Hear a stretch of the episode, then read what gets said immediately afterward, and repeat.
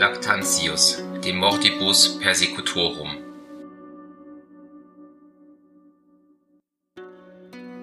Ia mota inter eos fuerant arma civila. Et lactanz von den Todesarten der Verfolger. Quod responsum acceperat peritorum esse.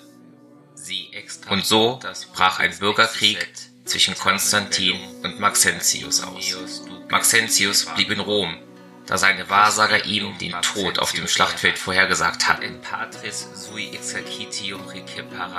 So ließ er die Militäroperationen von fähigen Offizieren durchführen. Er hatte mehr Truppen als sein Feind, denn ihm unterstand nicht nur die Armee seines Vaters, sondern auch desertierte Soldaten des Severus und seine eigenen, die er vor kurzem aus Mauretanien und Italien herangezogen hatte. Schließlich zog Konstantin mit großem Mut und im Geiste auf alle Möglichkeiten vorbereitet mit all seinen Truppen in die Nähe Roms und schlug jenseits der Milvischen Brücke ein Lager auf. Der Jahrestag der Thronbesteigung des Maxentius, der sechste Tag der Kalenden des Novembers, rückte näher und somit das Ende seines fünften Jahres der Herrschaft. Konstantin wurde im Traum ermahnt, das himmlische Zeichen Gottes auf seine Schilde zu zeichnen und so in die Schlacht zu ziehen. Er tat wie ihm geheißen, und auf die Schilde wurde der Buchstabe Chi gezeichnet und die obere Spitze gebogen. So wurde Christus auf die Schilde gemalt. Mit diesem Zeichen zogen die Soldaten zum Kampf.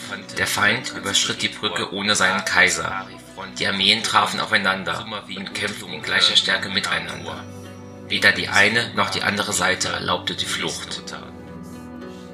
Gleichzeitig brach in der Stadt die Unruhe aus und man betrachtete Maxentius als Feind der Sicherheit des Allgemeinwohls.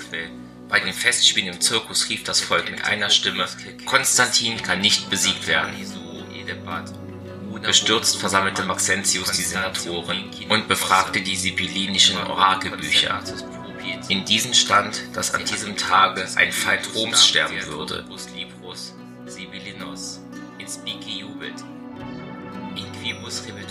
Dies verlieh ihm neuen Mut und er zog zum Schlachtfeld. Als er die Brücke überquert hatte, wird diese eingerissen. Die Schlacht wird dadurch heftiger.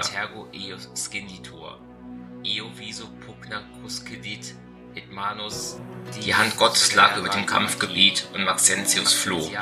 Sein Rückzug führte ihn zu der zerstörten Brücke und die Massen der fliehenden Soldaten schoben ihn hinab in die Tiber.